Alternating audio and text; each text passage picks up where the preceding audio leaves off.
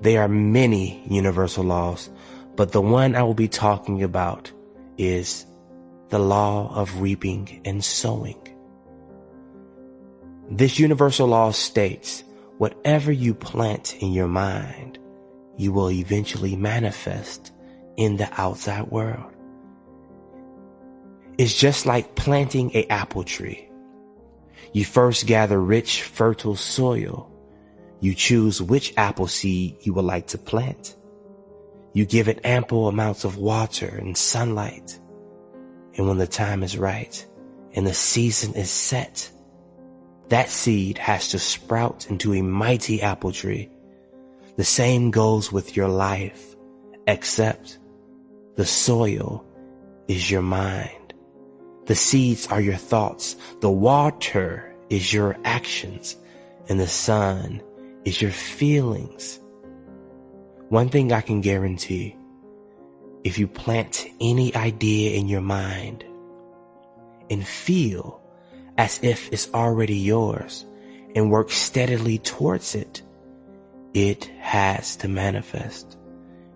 It has no choice because it's a law.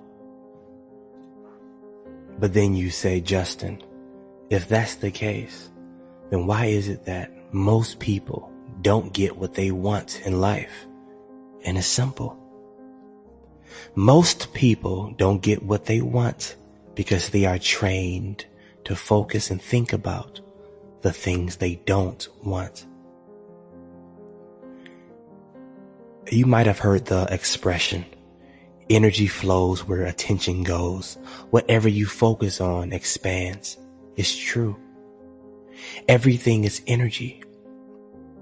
And all energy attracts similar energy.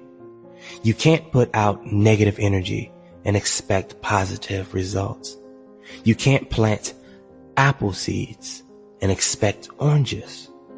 Likewise, you can't dwell on failure and produce a successful result. If you are constantly thinking about the things you don't want to happen or the things you fear, you are planting that seed.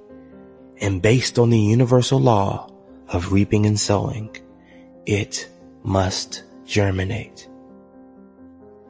The mind or human consciousness seems to be literally connected to the fabric of reality.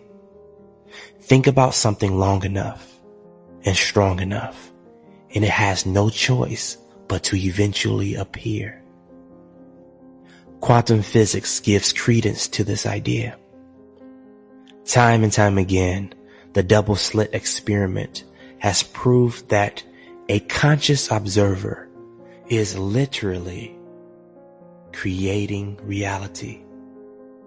There are six words that I want you to memorize and stamp on your heart.